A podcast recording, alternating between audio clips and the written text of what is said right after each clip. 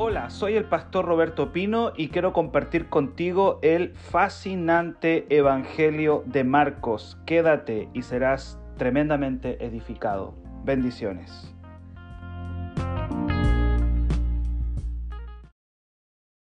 Muy bien mis queridos, mis amados, que el Señor me los bendiga en esta mañana. Hemos estado haciendo un recorrido por el Evangelio de Marcos, que comenzó hace, no sé si uno o dos meses, ya me pierdo en el tiempo, pero hemos estado recorriendo Marcos, Marcos, el Evangelio de Marcos. Y estamos en el capítulo 9 de Marcos, donde estamos viendo Jesús enfrentándose a, a varias cosas. Jesús está al pie de la montaña, ha bajado de la transfiguración lleno de gloria. Sus discípulos están ahí también con él. Y, está enfrentándose a la incredulidad de mucha gente. y va a enfrentar ahora una liberación demoníaca. Cristo dijo, en mi nombre echarán fuera demonios la liberación es parte de, eh, del, ministerio de, cada hijo de Dios. La liberación no es para algunos, no es para un pastor o para un ministerio. La liberación debe ser parte de todo hijo del Señor. Muy bien, queridos. Vamos a ir este día sábado, sábado 3 de abril. Vamos a ir a la palabra del Señor Quiero bendecir a todos los que entran a través de Spotify o a través de otra plataforma. Puede que tú me estés escuchando grabado y la fecha que yo di no encaja con la fecha en la que estamos, en la que estamos hoy. Pero sí estás escuchando un devocional que hago a través de Facebook y estamos estudiando el Evangelio de Marcos. Así que de cualquier lugar del mundo que me estés escuchando, te bendigo. Mucha gente está escuchando el podcast eh, en los Estados Unidos. Así que yo quiero bendecir a la gente que me escucha de diferentes lugares, de diferentes partes, de diferentes naciones, a través de Spotify o de otra plataforma en la que tú estás escuchando esta palabra. Así que también quiero bendecirte Gracias por estar acá en el Evangelio de Marcos. Muy bien. Vamos a ir a Marcos capítulo 9. Quedamos ayer con un padre un poco complicado. Dice Marcos capítulo 9, verso 22. Hablando de este padre está hablando de su hijo, diciéndole, muchas veces le echa en el fuego el diablo le echa en el fuego y en el agua para matarle. Pero si puedes hacer algo, ten misericordia de nosotros y ayúdanos. El fracaso de los discípulos sembró incredulidad en el Padre. Ayer lo dijimos. Y yo dije, probablemente este papá vino con toda la fe al comienzo. Es como cuando una persona llega con toda la fe a la iglesia llega con toda la fe, pero algunas situaciones dentro de la iglesia lo decepcionaron y perdió la fe, perdió la fe. Este papá trajo a su hijo a Jesús, pero lo recibieron los discípulos. Cristo estaba en el monte con Pedro, Santiago y Juan en, una, en, un retiro maravilloso, glorioso. Y ahí abajo, en al pie del monte, estaban los discípulos y este padre le llevó a Jesús, su hijo, pero lo reciben los discípulos. Porque la gente viene a Jesús, pero somos nosotros los representantes. Ahora la pregunta es, ¿qué tipo de representante estamos siendo nosotros del Señor? Lamentablemente los discípulos dieron un espectáculo no muy bueno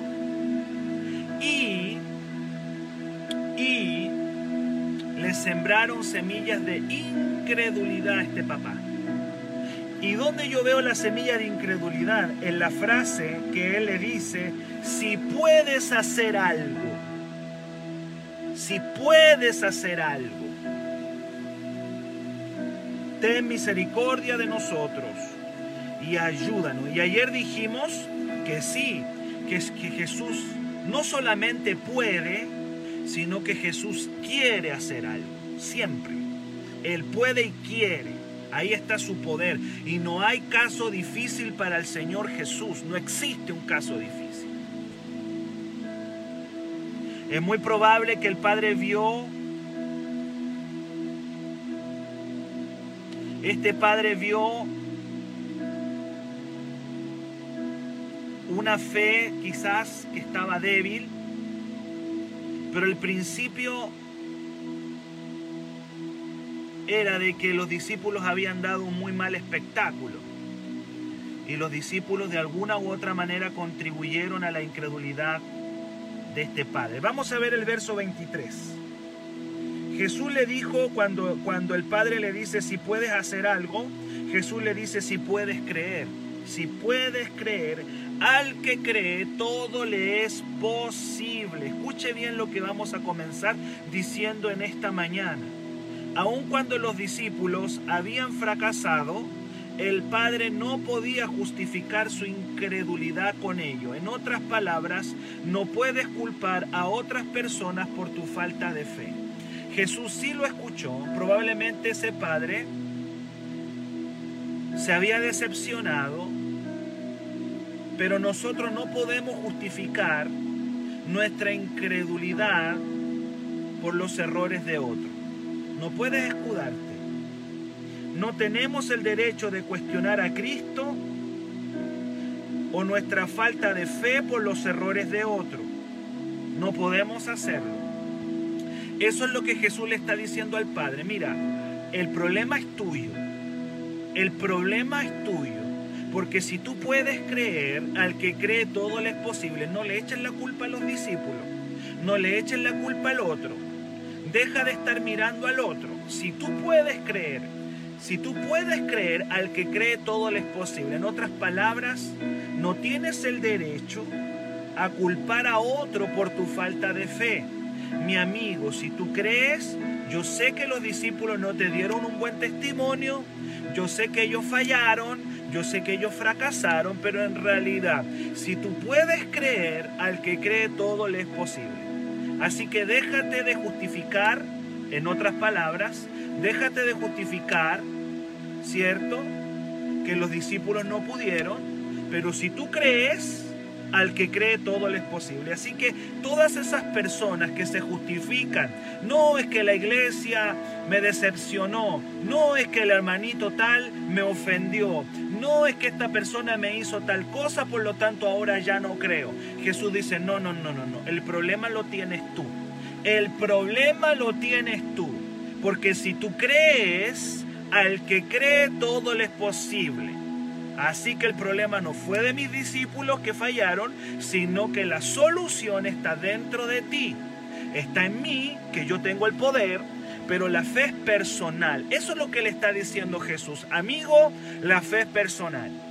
Así que por favor, no se escude en que los discípulos fallaron, en que estás decepcionado, en que alguien te ofendió, es que la iglesia, el pastor me hizo esto, es que el hermano me hizo esto otro. No, no, no, no. Si tú crees, al que cree todo le es posible. Es personal. Tú y yo no podemos justificar nuestra falta de fe por los fracasos de otro. Somos expertos en desviar nuestra culpa en otro. Eso es parte ya de nuestra naturaleza. Yo desvío mi culpabilidad, yo desvío mi responsabilidad en otro. Y como otro fracasó, entonces yo digo, bueno, me hicieron daño, me ofendieron, por eso dejé de creer. No, no, no, no, no, no. Al que cree, amigo, todo le es posible. En el fondo, en otras palabras, tú eres responsable de tu propia fe no hagas responsable al otro, no desvíes tu responsabilidad en otro, porque al que cree todo le es posible. La fe también aquí nos enseña, escucha bien esto, esto es un bombazo, amado. La fe es un cheque en blanco. La fe es un cheque en blanco que puedes cobrar a Dios por cualquier cosa. Puedes tomar porque todo, todo le es posible. Ese todo me habla de un cheque en blanco. Una persona que tiene fe puede cobrar sanidad en el nombre de Jesús, puede cobrar restauración de su familia, puede cobrar prosperidad financiera, porque todo es posible al que cree. Así que cuando Cristo le dice esto a este papá, le está diciendo, yo sé que mis discípulos fracasaron, yo sé que ellos no lo no hicieron bien, yo sé que ellos no dieron un buen espectáculo contigo y no pudieron, pero quiero decirte, amigo, que si tú crees, está en ti la solución. Así que déjate de andar mirando que, los discípulos fallaron o que el pastor falló y por eso yo estoy así, que el hermanito me hizo esto, que el hermanito me hizo lo otro. Déjate de andar mirando al otro porque si tú logras creer al que cree todo lo es posible. Sal de ahí en el fondo le está diciendo. Sal de ese, de ese fracaso y levántate porque si tú crees todo, les, todo te será posible. Es un cheque en blanco la fe. La fe la puedes cambiar por todo lo que Dios diga que lo puedes cambiar. Ayer vimos el poder de la cruz, por sanidad, por restauración de tu familia. Así que no desvíes tu responsabilidad en el fracaso de otro. No desvíes, no desvíes tu incredulidad. No la desvíes. Y estamos llenos de evangélicos que están diciendo que están como están por la culpa del otro. Sí, quizá el otro fracasó, no hizo lo correcto, no hizo lo que tenía que hacer. Los discípulos fracasaron con ese chico endemoniado. Pero si tú crees, amigo, si tú crees, todo te será posible. No sé si alguien me está diciendo amén esta mañana y está tomando la palabra en esta mañana. En el verso 24, luego que Jesús le dice al que cree todo lo es posible a este papá que está angustiado con su hijo endemoniado, que yo le dije que hoy día puede ser un hijo en droga, en alcohol o en cualquier vicio. Eh, luego que Jesús le dice, mira, la cosa está en ti, déjate andar mirando a los demás, le dice el, el, hombre, le dice, e inmediatamente el padre del muchacho clamó, qué lindo, clamó, clamó y dijo, creo, ayuda mi incredulidad. ¡Wow! Creo, ayuda a mi incredulidad. Escuche bien esto, es mejor una fe débil que una fe falsa. A veces nosotros cuando estamos en un problema queremos fingir fe y nos queremos mostrar fuerte y que no, yo creo. Yo sé, hay momentos tan difíciles en nuestra vida donde un diagnóstico médico te golpea con fuerza y tú tratas de fingir una fe y decir, no, no, si, si, si esto se va a solucionar, no, si yo sé que Dios lo va a hacer, pero por dentro te estás desarmando, por dentro te estás destruyendo y quieres mostrarte fuerte, quieres mostrarte que tú tienes una fe impresionante, pero es una fe falsa, es una fe falsa, no es una fe verdadera. Y este padre no quiere mostrar una fe falsa no quiere mostrar una, una falsa fe o una fe fingida. Hay gente que tiene una fe fingida, que cuando viene algo fuerte a su vida, yo dice, no, estoy fuerte y yo declaro y yo puedo y aquí y allá, pero por dentro se están destruyendo. Es mejor una fe débil que una fe falsa. Este padre es honesto delante del Señor.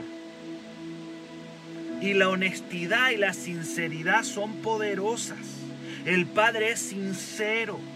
No está tratando de engañar al Señor con una falsa seguridad o fingiendo una falsa confianza. Él le dice, Señor, creo, pero ayuda a mi incredulidad. Ayúdame. Su clamor es verdadero. Expresa su debilidad ante el Señor. Y una fe débil no deja de ser fe. Es, es fe, pero está débil. Y sabe, lo mejor que podemos hacer nosotros cuando estamos frente a un problema y estamos luchando con la fe es llevar nuestra incredulidad al Señor y no tratar de fingir algo, algo que no somos o fingir algo que no tenemos. Y decir, Señor, aquí estoy, Padre. Ayuda a mi incredulidad. Ayuda a mi incredulidad. Pero queremos ser fuertes, gente de fe, y no, yo declaro y yo creo aquí, y no, y esto va a salir, pero por dentro te estás destruyendo. Por dentro estás hecho pedazo. La fuerza va a venir del Señor cuando nosotros seamos sinceros, dejar de fingir una espiritualidad y ser honestos delante de Dios es la clave. Creo, dice el Padre, pero ayuda mi incredulidad. En otras palabras, estoy luchando con la fe. Estoy luchando en este problema. No estoy diciendo versículos bíblicos como un loro y tratando de demostrar una falsa fe no, así estoy, Señor. Me cuesta. No estaba preparado para este diagnóstico médico, Señor.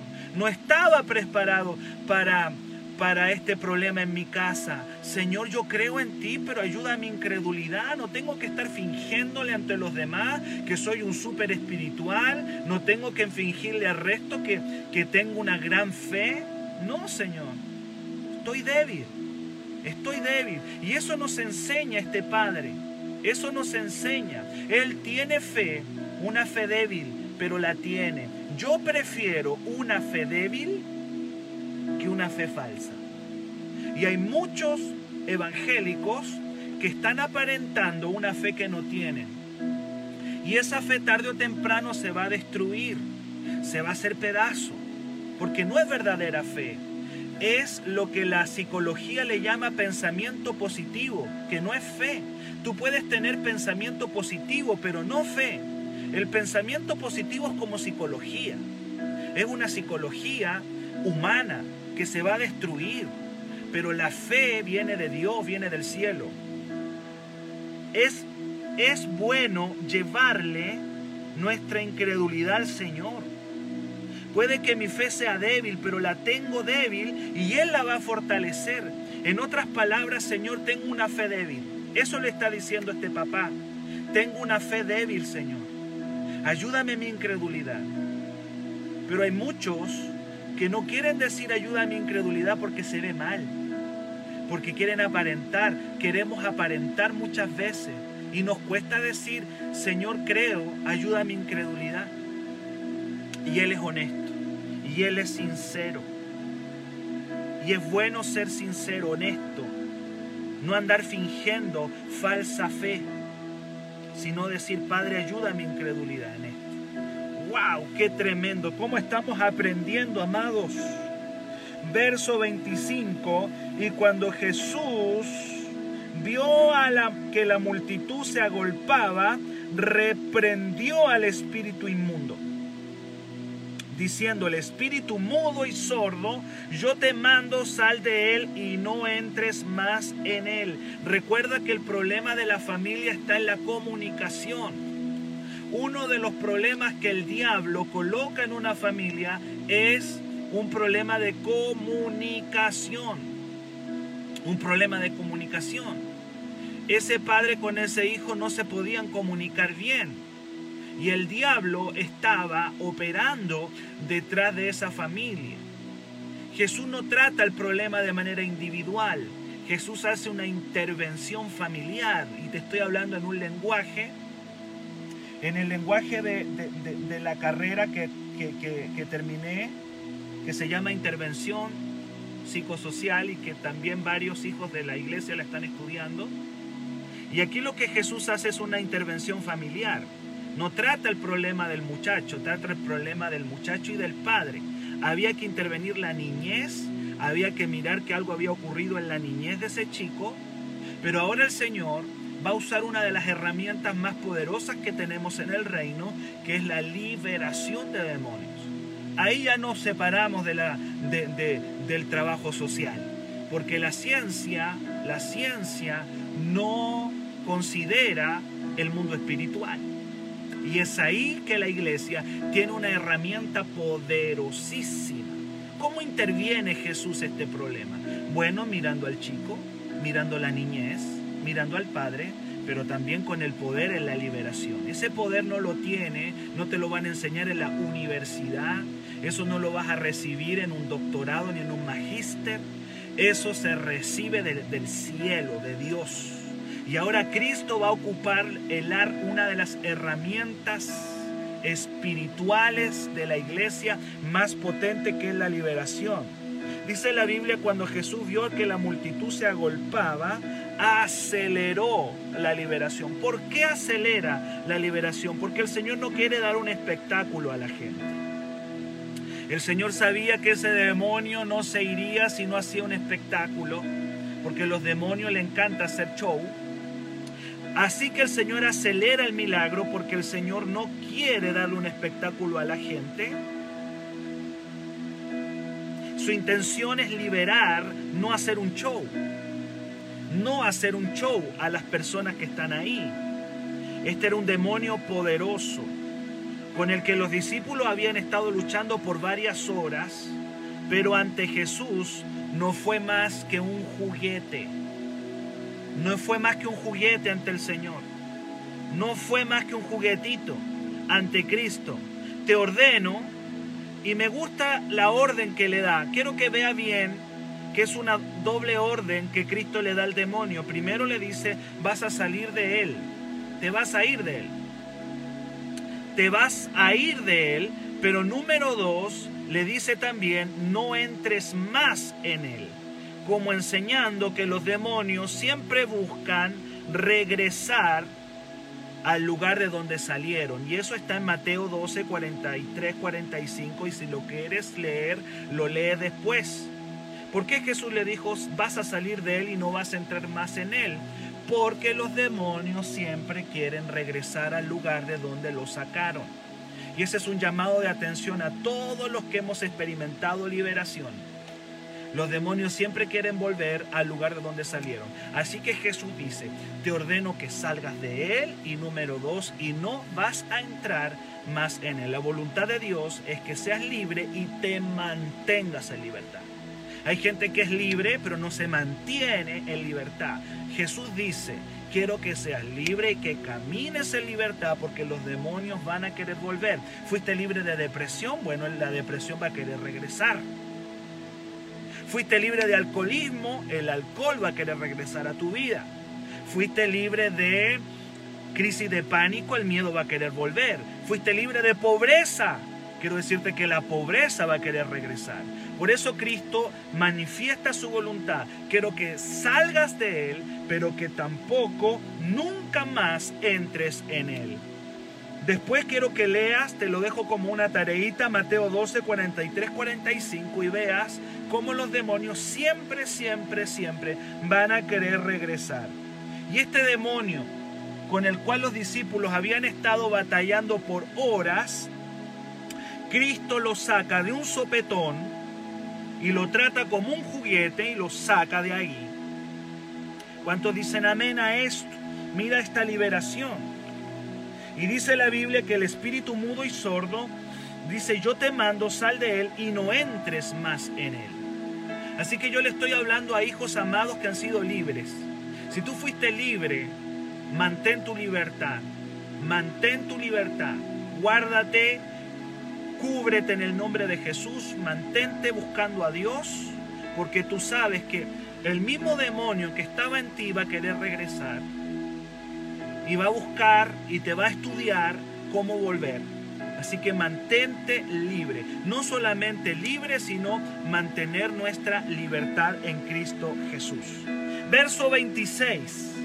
Entonces el espíritu clamando y sacudiéndole con violencia salió y él quedó como muerto, de modo que muchos decían, está muerto. Esto es lo que no te van a enseñar en la universidad, esto es lo que no te van a enseñar en trabajo social ni en psicología, la realidad de los demonios, la realidad del mundo espiritual. Esto que está escrito aquí los hemos visto cientos de veces en la iglesia. Esto que estamos leyendo no es una teoría, no es una enseñanza, no es una fábula, no es un mito.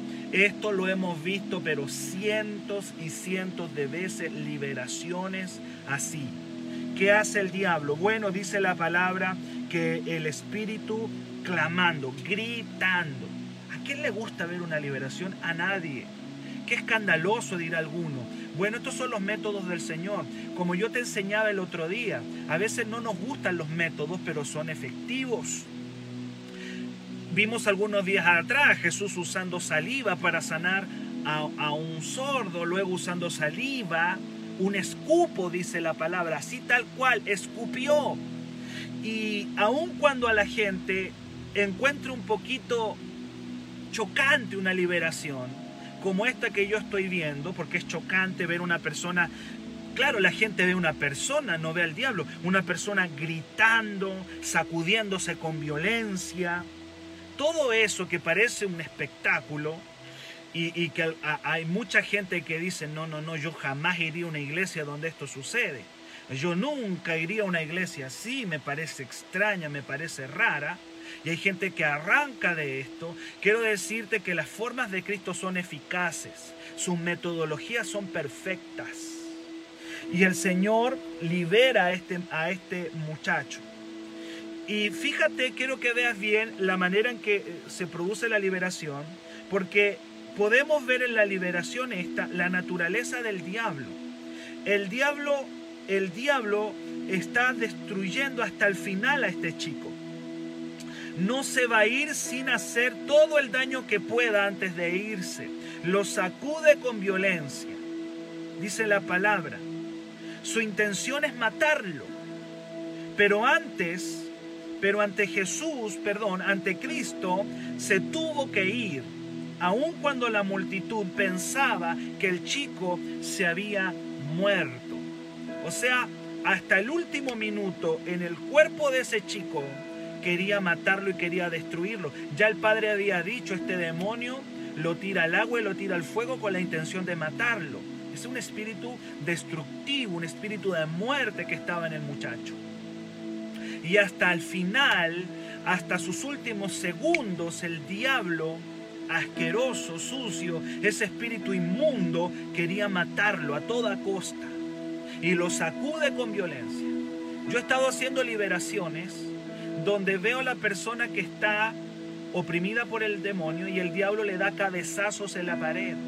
He visto personas que el diablo la lleva a la pared a darse cabezazos con la intención de dañar, porque esa es la naturaleza de Satanás, robar, matar y destruir. Y el diablo quiere dañar a este chico hasta el último momento que está ahí. Hasta el último momento, aún ante Jesús. Pero Jesús lo saca lo expulsa y le dice, sal de él y no entres más. Y clamando y sacudiéndole con violencia, salió. Y él quedó como muerto, de modo que muchos decían, está muerto. Y dice la palabra en el versículo 27, pero Jesús, me encanta esto, porque acá hay enseñanza, toma esta enseñanza. Pero Jesús, tomándole de la mano, le enderezó y se levantó. Después de una liberación, ¿qué tiene que ocurrir? ¿Dejamos a la gente abandonada después de liberar a alguien? Después de hacer una liberación, después que tú y yo liberamos a una persona, después que tú y yo, el Señor nos utiliza para liberar a alguien, para expulsarle un demonio, ¿qué hacemos? Lo que hace Jesús, tenemos que darle nuestra mano a la gente tenemos que entregarle nuestra mano a las personas, decirle, aquí está mi mano, aquí está mi mano. No se trata solamente de andar demostrando poder. Hay cristianos que se creen sayayines, soltando poder aquí y allá, pero no se conectan con la gente. No se trata solo unción y fuego, unción y fuego. Ah, eh, tenemos que romper, quizá va a sonar chistoso hermano, pero tenemos que romper ese espíritu de Saiyajin, de gente que anda soltando poder, pero que luego no le brinda la mano a la gente, no le da la mano. Mira Cristo. Jesús pudo haber dejado a ese chico ahí muerto e irse a predicar otro lado, pero no lo dejan ahí tirado en el piso. Él hace la liberación, pero luego le brinda la mano. Hay que darle la mano a la gente. Hay que brindarle la mano a las personas. ¿Cuántos dicen amén? Le da la mano. Después de una liberación que viene, después de que has ministrado a alguien que viene, después de que has orado por una persona que viene, ¿qué es lo que viene? Viene brindar la mano, viene el contacto viene el contacto, viene la cercanía. Y ese es el trabajo que por años yo he querido enseñarle a Renuevo. Por años, por años le hemos dicho a la gente. Y yo doy gracias a Dios porque tenemos un equipazo que quiere trabajar en eso. Y yo tengo que levantar un, un equipo no solamente que ande soltando poder por todos lados, sino que después de soltar el poder pueda brindar la mano. Jesús le tomándole de la mano le enderezó y se levantó. Eso me habla de lo que nosotros llamamos consolidar, afirmar. Aquí aparece el ministerio de la consolidación, del discipulado, del afirmar. Es necesario que una persona que ha sido liberada le brindemos la mano, entremos en contacto con ella, le fortalezcamos, le enderecemos.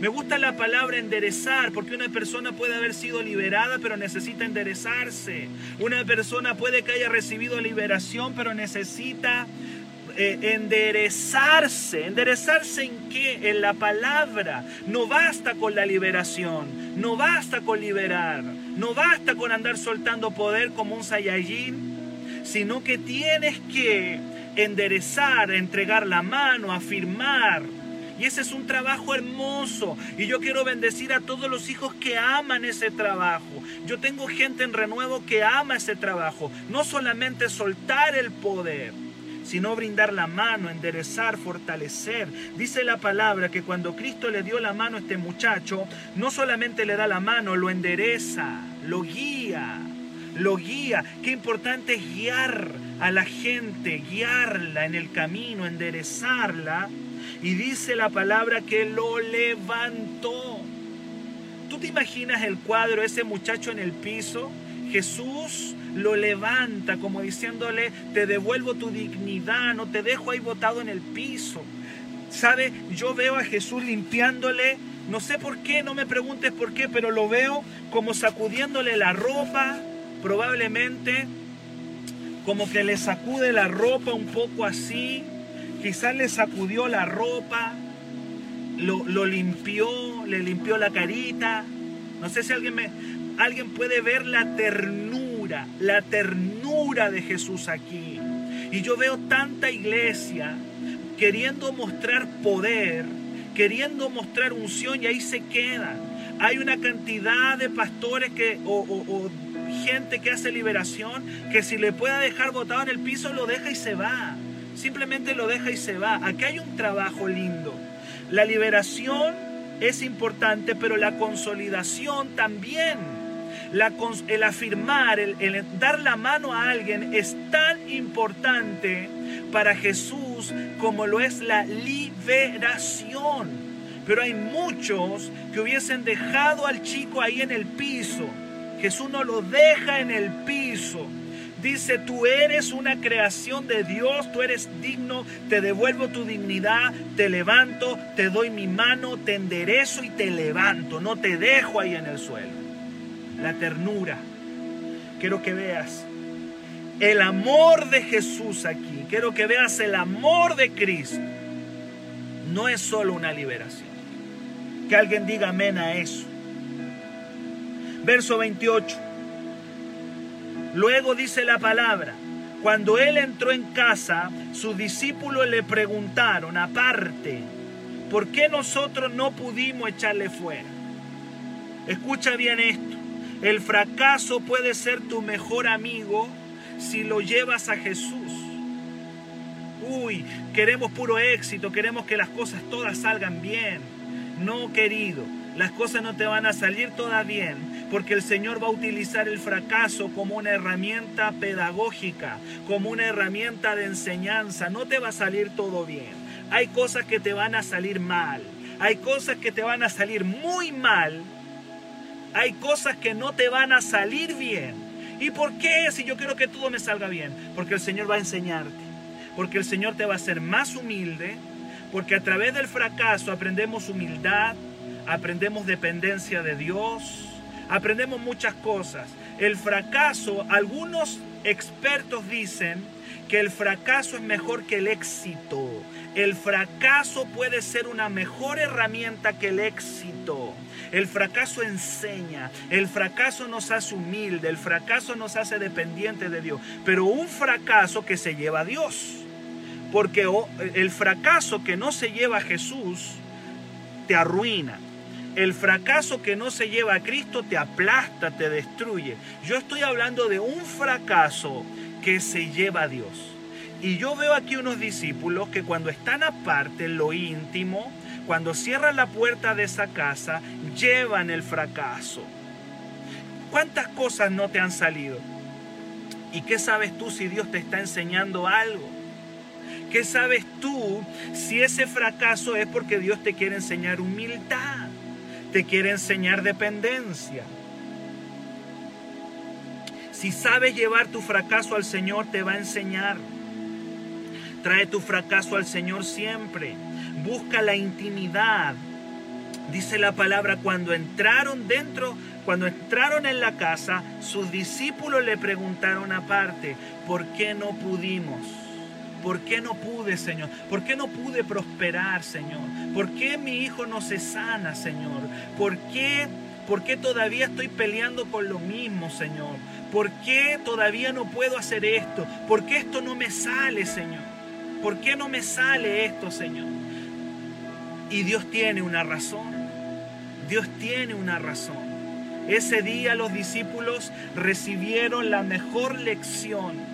Ese día el fracaso se transformó en la mejor herramienta del Señor y el fracaso puede convertirse en tu mejor amigo si lo llevas a Jesús.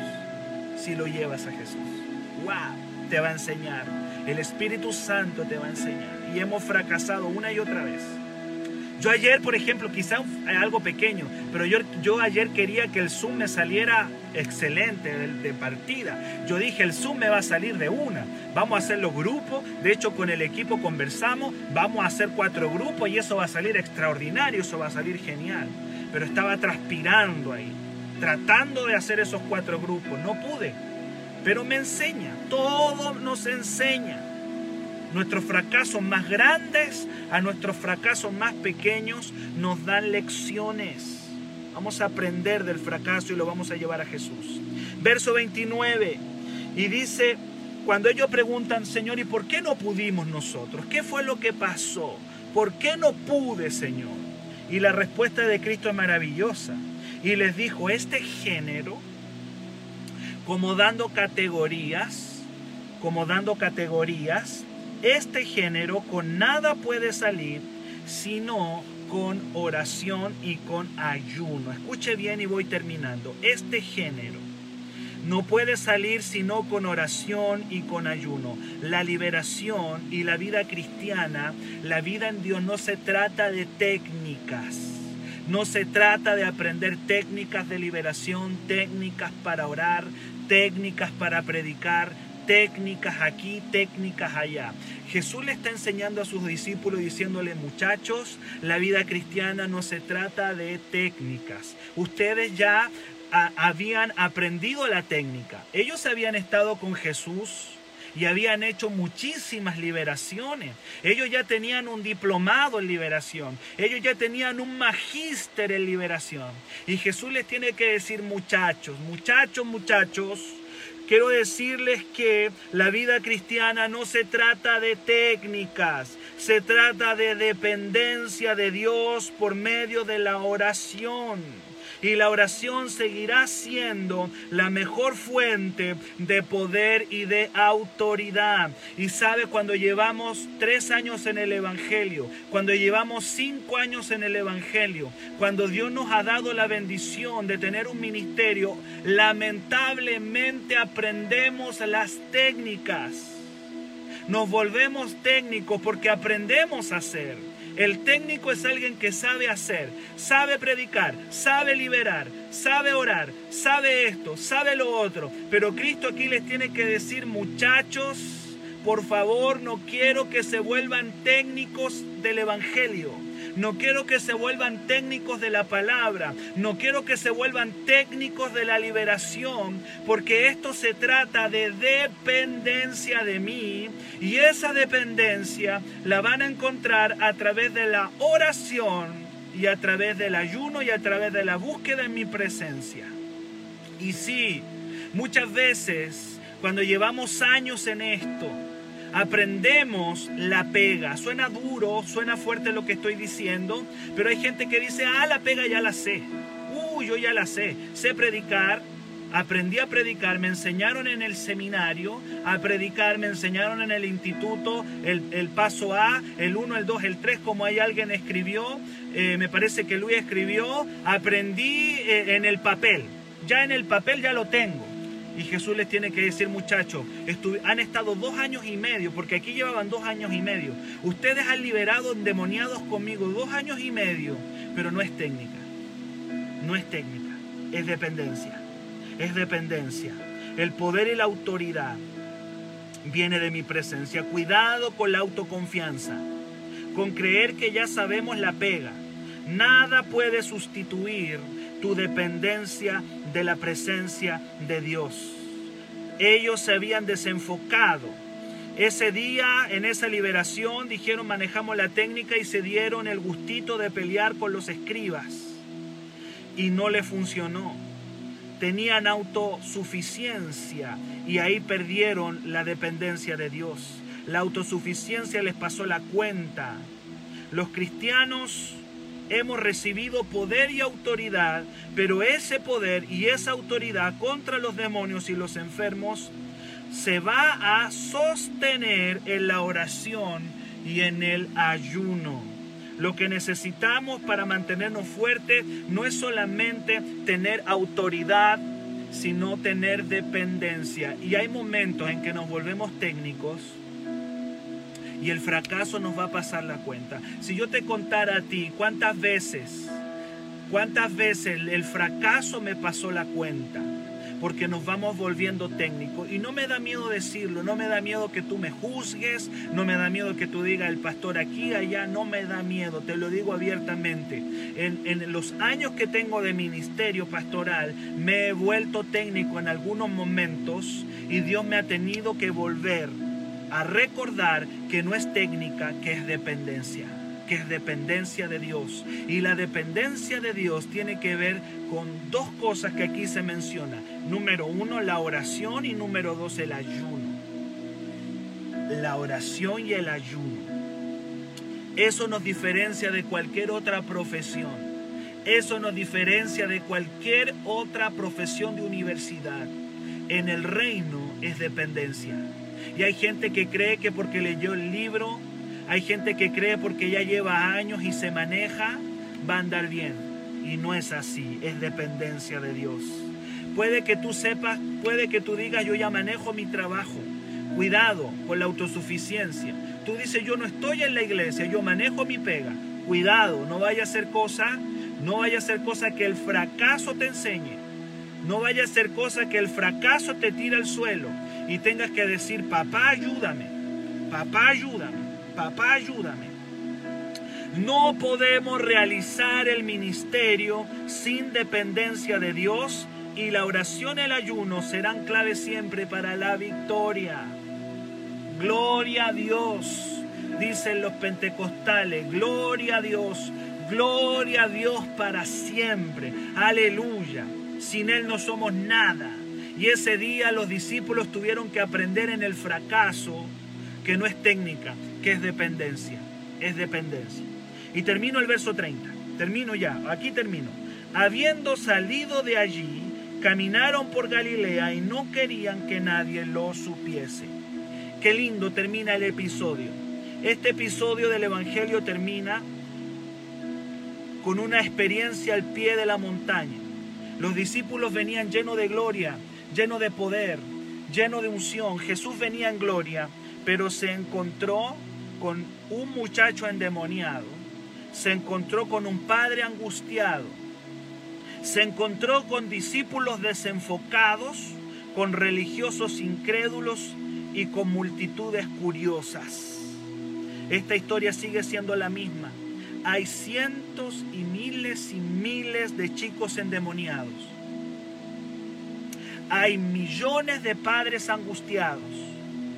La iglesia está desenfocada, por eso ha perdido poder. Estamos llenos de religiosos que nos apuntan con el dedo y de multitudes curiosas que no creen. La historia sigue siendo la misma al pie de la montaña. Pero nos vamos a levantar en esta mañana para recuperar la unción. No hay nada más, no hay herramienta más poderosa que la liberación. Y vamos a seguir liberando. Y quiero decirte que la liberación no es para el pastor ni para el líder. Tú estás llamado a liberar. Tú estás llamado a predicar el reino. Tú estás llamado, quiero decirte que si estás en este devocional, no te llenes de conocimiento. Comienza a decir, Padre, úsame para tu gloria. Úsame porque siguen habiendo chicos endemoniados. Siguen habiendo chicos endemoniados. Siguen habiendo muchachos y padres angustiados. Sigue al pie, estamos al pie de la montaña, sirviendo a Jesús al pie del monte. Ahí estamos tú y yo. Estamos al pie del monte y hay necesidad, hay necesidad, hay necesidad y tenemos que levantarnos en este día. Hoy día, sábado 3 de abril, tienes que levantarte. Si estás experimentando el fracaso, el fracaso es tu mejor aliado. Llévalo a Jesús y levántate hoy día. En el nombre de Jesús, no aprendas técnicas. Métete con Dios. Métete con Dios. No, no, no funciona la técnica. Dependencia. Yo tengo que depender más de Dios, tú tienes que depender más de Jesús. Vamos a orar esta mañana. Se me pasó la hora, amado.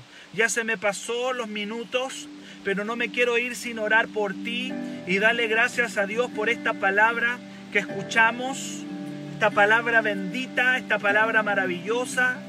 Señor, gracias por los hijos que se conectaron esta mañana. Los bendigo a todos. Y yo te pido, Señor, que nos lleves, nos lleves a lo íntimo, si tienes que entregarle tu fracaso al Señor, entrégaselo todo en esta mañana.